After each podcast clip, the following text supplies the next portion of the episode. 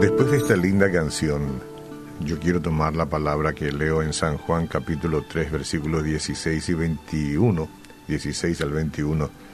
Esta es una palabra que expresa tanto amor, un amor que casi no se puede comprender, yo diría que no podemos comprender en su totalidad, pero la experiencia nos hace ver de que es así, como dice. Una vez que tengamos nosotros a bien humillar nuestro corazón y, estar receptivos por lo que Dios habla y nos dice, entonces tenemos ya la experiencia de que de verdad entendemos en gran medida lo que es el amor de Dios y cómo amó al mundo, su creación. Dice Juan 3, 16, porque de tal manera amó Dios al mundo, que ha dado a su Hijo único, para que todo aquel que en él cree no se pierda, mas tenga vida eterna. Porque no envió Dios a su Hijo al mundo para condenar al mundo, sino para que el mundo sea salvo por él. Porque el mundo ya estaba condenado por el pecado. El que en él cree en Jesús no es condenado, pero el que no cree, bueno, ya ha sido condenado, porque no ha creído en el nombre del unigénito Hijo de Dios. Y esta es la condenación, que la luz vino al mundo y los hombres amaron más las tinieblas que la luz, porque sus obras eran malas.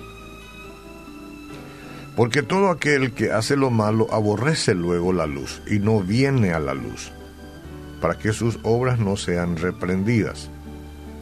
Mas el que practica la verdad viene a la luz para que sea manifiesto que sus obras son hechas en Dios.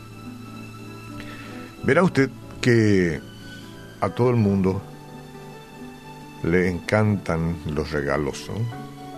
Cualquiera quisiera recibir un regalo, este, a veces esos que son inesperados, incluso. Pero muchas personas rechazan el mejor regalo que se ha dado hasta hoy. Y probablemente no haya un regalo mejor. Este regalo es el Hijo de Dios. Y el término unigénito expresa su singularidad. Nunca ha habido nadie como el Señor Jesús, quien es Dios y a la vez humano. Él es el único que vivió sin pecar y murió en lugar de la humanidad pecadora, en el lugar suyo y en el mío. Entonces cuando Dios dio el regalo de su Hijo, la humanidad tenía dos opciones y hasta ahora hay dos opciones. Se puede aceptar al Señor Jesús por fe o se puede rechazar al Señor Jesús. Entonces tenemos dos opciones y usted hoy mismo está delante de esas dos opciones.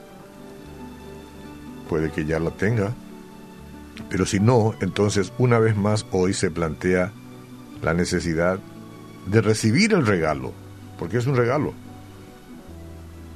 Si acepta al Hijo de Dios, bien, habrá fiesta en el cielo entre los ángeles. Si se mantiene en el medio y dice no, yo esperaré, esa es una forma de rechazarlo. Y si definitivamente usted escucha o de paso porque generalmente simpatiza con este programa, con este espacio y decide rechazarlo, bueno, es la opción, ¿no? Aunque no es recomendable, pero es la opción de rechazarlo. Porque esta es la elección más importante de una persona. La elección más importante que una persona puede llegar a hacer es la de recibir a Cristo como Salvador. Claro, uno presenta su vida en arrepentimiento, desde luego, y le dice a Jesús que entre en su corazón, para que muchas cosas de hecho cambien lo primero que cambias es tu, de tu estado de condenación a un estado de salvación. ¿Y sabes por qué es importante esta decisión? Porque tiene resultado de ramificaciones eternas. Por eso es importante, por eso es el regalo más importante.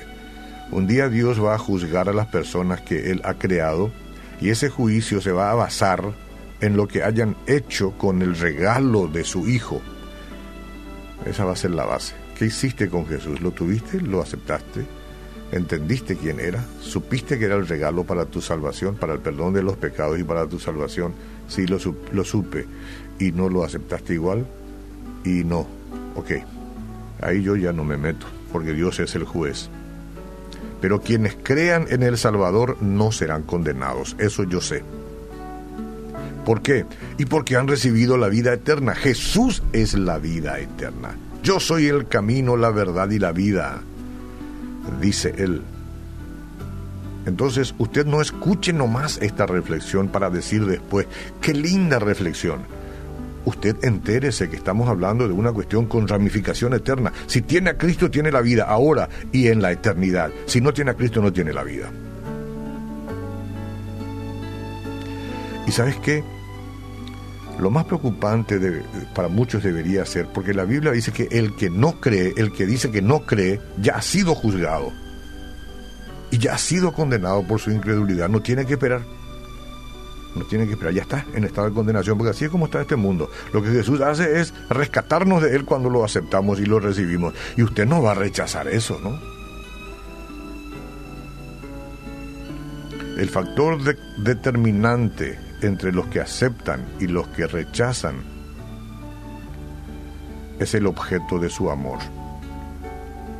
Los que rechazan al Hijo de Dios aman el pecado y no quieren cambiar para nada. Pero los creyentes vienen a Cristo porque aman la verdad y desean la justicia y la siguen y siguen. Y a veces tropiezan y caen y Dios los levanta, pero ahí ya está la asociación de Dios con la persona que ha aceptado la gracia del perdón de sus pecados y ya no anda solo o sola. Ahora, ¿cuál de esas dos líneas le identifica a usted? ¿La de aceptar a Cristo o la de rechazarlo? Si quiere hoy tomar al Salvador como su Señor, hágalo conmigo con estas palabras. A lo mejor hoy era el día para usted.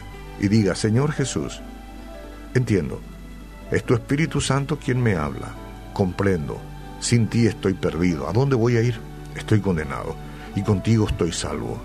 Quiero pedirte perdón por toda una vida de pecado y de falta de interés en las cosas del cielo. Pero desde hoy vamos a cambiar. Desde hoy propongo, Señor, tener este, contigo una relación más directa. Perdona todos mis pecados. Escribe también mi nombre eh, eh, en el libro de la vida. Es decir, tenme en cuenta contigo, porque desde hoy quiero caminar todos los días de mi vida tras tus huellas. En el nombre de Jesús. Amén.